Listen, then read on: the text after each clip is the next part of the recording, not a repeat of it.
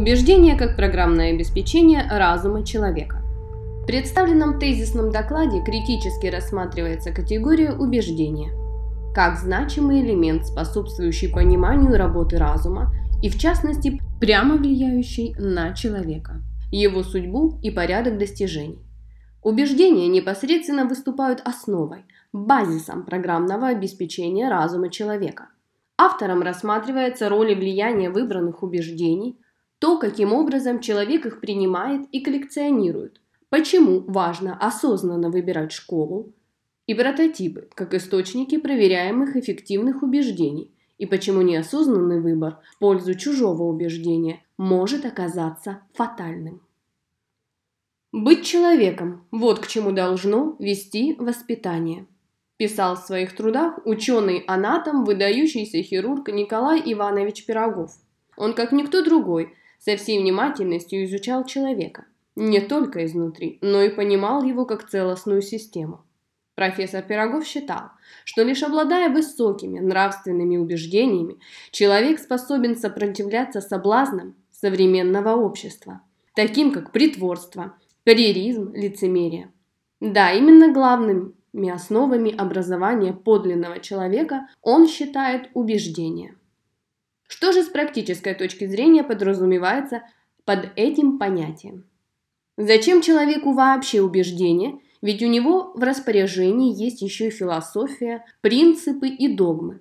Опять-таки, апеллируя к исследованиям Пирогова, мы могли бы отметить, что с позиции концептуального убеждения даны тому, кто, во-первых, приучен с ранних лет проницательно смотреть в себя, во-вторых, приучен любить искренно правду, стоять за нее горою. В-третьих, быть непринужденно откровенным как с наставниками, так и со сверстниками. Убеждения неразрывно связаны с духовными нравственными аспектами жизни. Это не просто знание, это сочетание интеллектуальных, моральных и волевых качеств человека.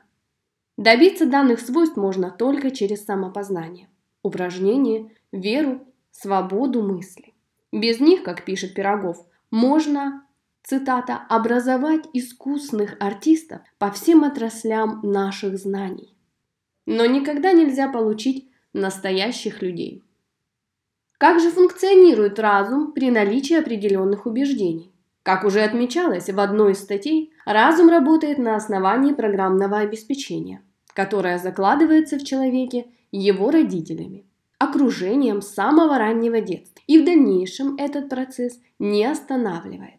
По факту, на протяжении всей жизни человек так или иначе сталкивается то с конфликтом убеждений, то открывает для себя нечто новое. От убеждений всегда можно отказаться, их можно поменять, но чаще всего человек не стремится это делать быстро, хотя может и отдавать себе отчет, что его текущие убеждения неэффективны. В каком случае происходит переосмысление собственных убеждений? Обычно при встрече с последствиями их применения, чаще всего последствиями негативными и нелицеприятными. Рассмотрим логику на ряде примеров.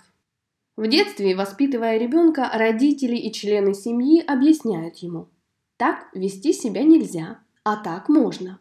Если побили, дай сдачи. Научись за себя постоять. Хочешь что-то иметь, пойди и заработай. Или напротив – попроси и дадут. И так далее. Нормы воспитания у всех самые разнообразные. Допустим, ребенок сломал или украл чужую вещь. Впоследствии за свой проступок он может получить телесное наказание. В итоге молодой человек понимает, поступать так нельзя. Запрещено воровать и ломать. Подобное поведение не приветствуется и имеет последствия. И наоборот. Допустим, сын помог маме донести сумки, и его поощрили. И он понимает, это поведение верное. Даже малейшие замечания, сделанные в детстве, так или иначе остаются в памяти. Все эти слова, наставления в дальнейшем формируют у субъекта некий объем догм, который становится своего рода программным обеспечением его разума, от которого и зависит его образ жизни. Не секрет также, что согласно практике, судьба психологии, даже психотравмы держатся на убеждениях порожденных авторитетом, подобно тому, как болт держит гайку. Человек воспринимает и анализирует уроки жизни на базе уже существующих у него догм, и эти догмы ретрансформируются в убеждения. Далеко не всегда человек их осознанно формулирует. При этом догмы формируются на базе авторитетов – мамы, папы, бабушки, лучшего друга, первого руководителя и так далее. Все наши «хочу» или «не хочу» тоже в основе своей держатся на убеждениях авторитетов. Бывает, человек что-то сделал, и его спрашивают, почему ты так поступил? Разве не знал, чем именно все для тебя и окружающих закончится? А человек и не может объяснить, в первую очередь самому себе дать логическое, взвешенное объяснение. Он далеко не всегда в состоянии. Выделим важный фундаментальный аспект. Разум использует программное обеспечение, то, которое заложено изначально. Человек волен либо видоизменить имеющееся это программное обеспечение, либо продолжать с ним жить. Например, религии изначально устанавливают этику и мораль в обществе. Таково одно из ключевых социальных назначений религии. Именно так осуществляется попытка формирования в человеке определенных убеждений. Другой пример. Допустим, женщина заявляет «Я доверяю своей интуиции». На самом деле, далеко не всегда речь идет о механизмах памяти, определяющих суть работы интуиции. Нередко под таким заявлением подразумевается иное. Данная женщина условно свои ощущения превратила в убеждение и уже постфактум назвала полученное убеждение интуицией. Отметим также, что в 99 случаях из 100 опора на подобное видоизмененное ощущение ведет к ошибке. Все люди имеют убеждения что и отражает объем их знаний и способ применения этих знаний. В одной из бесед легенда сетевого маркетинга Том Шрайтер сказал, «Мы запрограммированы нашими учителями и родителями, которые давали нам установки. Мы должны любить людей из этой страны, а из той нет. Мы должны верить в эту политическую партию, а в другую нет. Нам навязали множество программ. Поэтому первое, что мы делаем, это слушаем потенциального клиента, чтобы понять, какая у него программа или убеждение. И потом мы выбираем правильные слова, которые заставляют эту программу сказать «да». Обратите внимание, как часто мы не обращаем внимания на этот аспект при работе с людьми.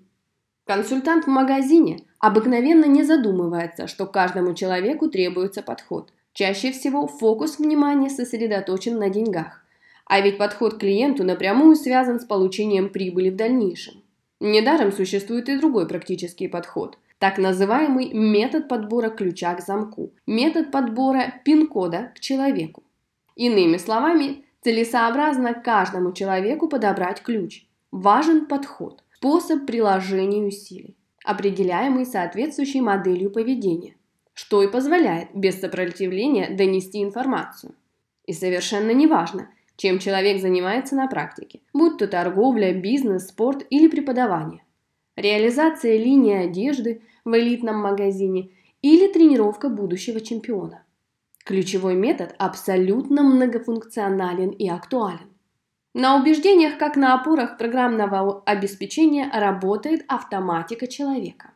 Например, у Касса Дамата существовали убеждения, которые не свойственны людям, живущим в современном обществе. В частности, он верил в то, что может мыслью влиять на людей. Он искренне верил, что может управлять мыслями боксеров на ринге. Такова была его глубокая убежденность. И с этим убеждением сложно не согласиться, поскольку результаты легендарного Дамата известны всему миру. Три абсолютных чемпиона мира по боксу. В стендовой стрельбе уже потому, как человек взял в руки ружье, можно заключить, умеет он стрелять или нет. Так, чистый лист в стрельбе по тарелочкам легче и быстрее обучить, чем того, кто решил, что он что-то понимает в этом виде спорта. Все дело в том, что у необразованного человека отсутствуют убеждения – Попробуйте выбрать профессионала по пулевой стрельбе и научить его стрелять на стенде. В итоге столкнетесь со множеством проблем, а первое препятствие будет связано именно с его постулатами. Профессионал такого рода деятельности непременно перенесет свои убеждения с пулевой стрельбы на стенд. Второй момент, с которым нередко сталкиваются тренеры и инструкторы, это копирование. Учащиеся пытаются подражать и копировать тех, кто им нравится или кого они считают достойными примерами. Данное свойство присуще каждому человеку. Те технические элементы, которые у кого-то стали получаться хорошо, многие начнут пытаться скопировать. Но спросите потом этого человека, как он это делает, и тот вам не ответит. Третью разновидность препятствий можно обозначить одним словом – мнение. Мнение о том, как должно быть. В данном ключе стоит запомнить, что мнение не есть школа. Это несравнимые, нетождественные категории. И любое мнение легко проверить на практике. Неэффективное, не выдерживающее никакой критики, действительностью мнение разбивается в поединке или в серии выстрелов на стенде. Парадоксально, но факт. Люди могут годами заниматься чем-то, изучать сердечник самой системы, при этом не понимать корневик системы, а потому генерировать множество мнений вместо убеждений. Самое главное, что убеждения, сформировавшиеся в процессе обучения, всегда будут не ваши. Обычно в ходе тренировки дела обстоят таким образом – Тренирующийся или учащийся, не ученый ни по роду деятельности, ни сообразно его подходу к новому делу, он находится на первой ступени, то есть в качестве ученика, а потому еще не может сформулировать объективные убеждения на начальном этапе обучения. Безусловно, пройдет какое-то время и он научится. На стартовом же этапе, откуда ученику знать, что и как правильно делается, как достигается результат и как тот самый результат вообще должен выглядеть. Для него выбранный род деятельности новый, ранее он никогда в жизни этим не занимался. Соответственно, откуда могут появиться убеждения? Вопрос риторический. В первом этапе обучения каждому ученику, тренирующемуся, учащемуся, рекомендуется обратить внимание на то, что каковы бы ни были его убеждения о деятельности, эти убеждения ему не принадлежат. Они чужие, позаимствованные, скопированные, невольно воспринятые от иных лиц, нередко не имеющих никакого отношения к самой деятельности. Соответственно, возникает вопрос, на базе какого прототипа человек принимает убеждения, кто выступает тем самым источником убеждений. С данного вопроса определенного Полезно начинать обучение, причем такой подход касается любого рода деятельности. Прежде чем принять на себя решение, какой школе отдать предпочтение, корневик какой системы в текущих условиях жизни является максимально эффективным, необходимо сориентироваться и выбрать прототип. Корневик есть то, что приводит человека к успеху. Это концепция, ключевая идея школы, учения, системы, Например, человек хочет научиться стрелять в движущиеся объекты выше бровей из дробовика. Для реализации такой задачи нужен соответствующий корневик. Условно. Хочу человека превратиться в идею, идея в концепцию, концепция в задачу, а задача в программу, то есть план тренировки. И до тех пор, пока корневик не найден и не сформулирован, ни о какой сознательной тренировке речи быть не может. Иными словами, без корневика у человека будет отсутствовать понимание того, зачем он производит те или иные действия. Будет отсутствовать ориентир, согласно которому можно себя корректировать в плоскость верных решений и их грамотных реализаций. Самая масштабная проблема на пути формирования тактики и логики решения любой задачи – это убеждения и догмы, вернее их осознанный, аргументированный выбор важно сориентироваться на прототип при принятии убеждений.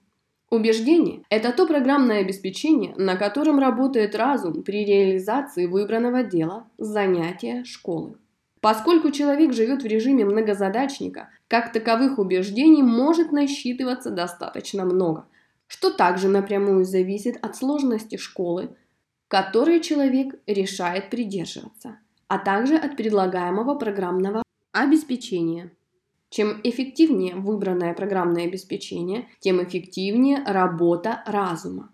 Предположим, у человека X укоренилось убеждение, что все дела должны вершиться с эмоциями. То есть нужно на все в мире смотреть эмоционально, так же и действовать.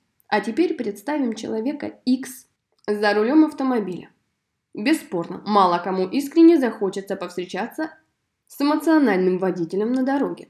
Никому не известно, в какую сторону буквально повернут руль его эмоций. С другой стороны, если применять одно и то же убеждение во всех сферах деятельности, пускай эффективное, вероятно, в иных случаях оно будет не к месту, а где-то и вовсе может сыграть злую шутку. Конечном итоге целесообразно заключить следующее. Жизненная философия не должна противоречить догматике деятельности, в которой он участвует. Есть люди, которые в жизни выбирают одну философию, при этом в профессиональной деятельности пытаются исповедовать другую. Но так жить не представляется возможным. В момент столкновения контрпостулатов, то есть взаимоисключающих подходов, принципов, решений и прочее, возникнет сбой в работе разума. Подробнее рассмотрим данный принцип на примере. Предположим, вы работаете адвокатом и в этой деятельности разделяете одни постулаты. При этом в повседневной жизни придерживаетесь совершенно иных постулатов. При попытке заниматься адвокатской деятельностью контрпостулаты приведут к сбоям в обработке данных, принятии решений, выборе модели поведения и тактике реализации ежедневных задач.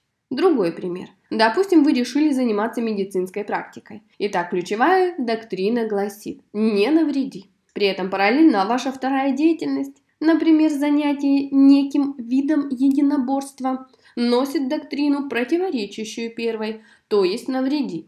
В таком случае два контрпостулата будут давать сбой в самый неподходящий момент. Человек либо упрется в тупик, либо впадет в ступор, допуская сверх того элементарные ошибки. При анализе ситуации, того, как была допущена ошибка, он не сможет объяснить, по какой причине вообще произошел сбой и ошибки. Вероятно, человек расстроится и даже примется себя корить, осознавая, что допустил элементарную ошибку. Однако это уже произойдет постфактум. Момент же развития самой ситуации его разум попросту не знает, как именно поступить, поскольку он получает разнонаправленные инструкции от двух противоречивых типов ПО. Поэтому адвокат проиграет дело, у врача умрет пациент на операционном столе, а в стендовой стрельбе вся дробь пролетит мимо мишени. Как выстроена прикладная наука? Догматика постамента универсальна для всех видов деятельности, для всех подходов к любым жизненным ситуациям. И если в дальнейшем добавляется догматика, например, испанской школы фехтования, то она не противоречит, а напротив соотносится с догматикой постамента, что и самый эффективный жизненный подход. Корневик словно компас, который удерживает человека на курсе движения. А догмы или убеждения позволяют человеку не отклоняться от намеченного курса, реализуя задачи самым эффективным способом посредством собственного разума. Задачи, лежащие в плоскости сферы деятельности. Корневик, по сути, то, что нужно сделать, а чтобы сделать, разуму требуется соответствующее программное обеспечение. Другими словами, применим аналогию. Разуму нужно то, на что он будет опираться в ходе деятельности. Таким трамплином, фундаментом и опорным каркасом как раз и выступают убеждения.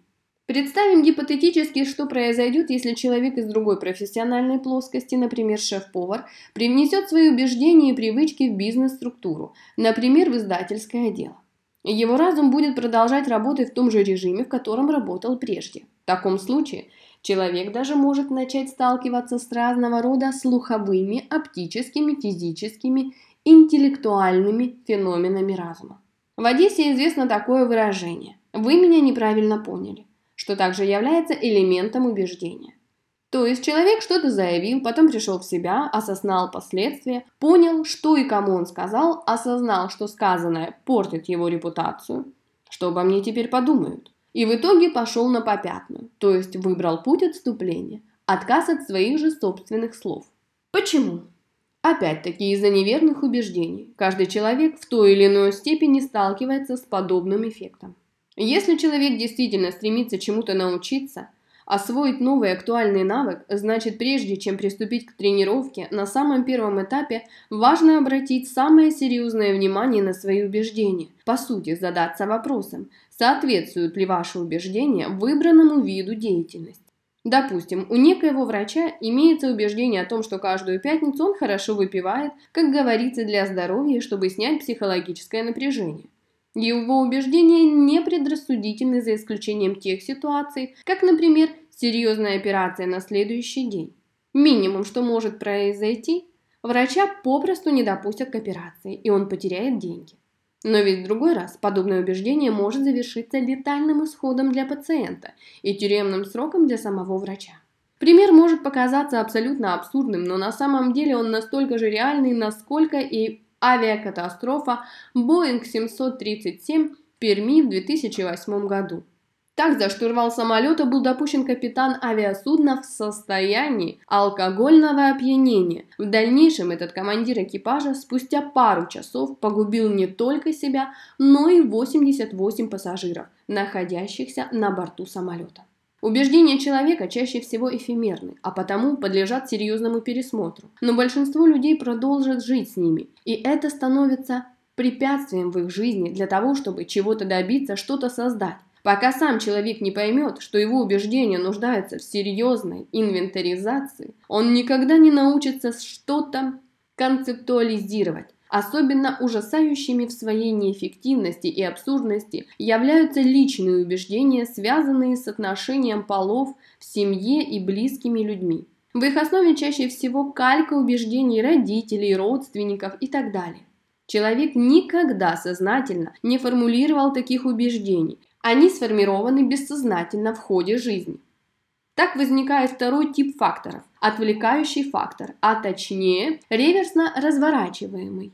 Выглядит это следующим образом. Допустим, человек что-то делает, и у него не получается. Вместо рационального поиска решений и пересмотра подхода, инструментов и механизмов решения задачи, человек выбирает более простое реактивное решение, например, истерику или невроз. Стоит ли отмечать, что подобное рациональное поведение лежит вне плоскости решения задачи?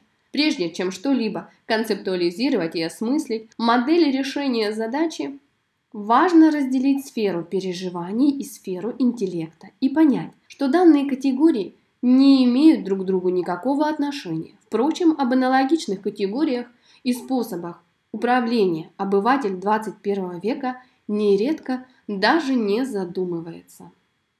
Подытоживая, можно сказать, человеку всю жизнь предстоит проверять свои убеждения и корректировать их по мере объективной необходимости, при этом его базовые убеждения должны оставаться неизменными. Корректировке подлежит только то, что меняется. Если вы хотите менять свои убеждения согласно текущему прогрессу и изменениям окружающей среды, полезно вспомнить историзм судьбы самураев. Они продолжали сражаться с катаной в руках против огнестрельного оружия и практически все погибли. Убеждение – это своего рода программное обеспечение, то, как работает разум человека. Практика применения тактики сердечника, решающих поставленную задачу в соответствии с ключевым фактором той или иной школы, порождают убеждения, которые становятся догмами. На них человек и опирается в суждениях. В свою очередь, философию формирует прототип – и выбор его также играет огромную роль в построении программы тренировки. И не только тренировки, но и жизни человека в принципе. Для чего человеку убеждения? С той целью, чтобы на их основе эффективно работал разум в ходе выполнения различных задач. При этом очень важно, чтобы убеждения оставались эффективными. Именно это позволяет человеку не отклоняться от заданного курса желаемого результата. Нередко мечты, планы, начинания – реализовывать самым лучшим способом задачи, продиктованные жизнью и деятельностью. И в завершении философская практическая рекомендация. Самый простой способ начать управлять собственной судьбой – это перестать слушать общество, идти на поводу общепринятого и социально приемлемого. Важно разбираться самостоятельно в происходящем, будь то спорт или бизнес, хобби или жизненное призвание. Нецелесообразно и даже опасно, фатально позволять кому-либо формировать убеждения вместо самого человека. Так, Homo sapiens, человек разумный, становится подверженным влиянию общественного мнения, последствиям чужих иррациональных убеждений, будь то влияние религии, о которой человек ничего не знает, или же влияние родственников. Совокупно же все эти векторы и факторы сформируют паттерн навязанной судьбы, судьбы театра теней, окружения человека, но не его самого.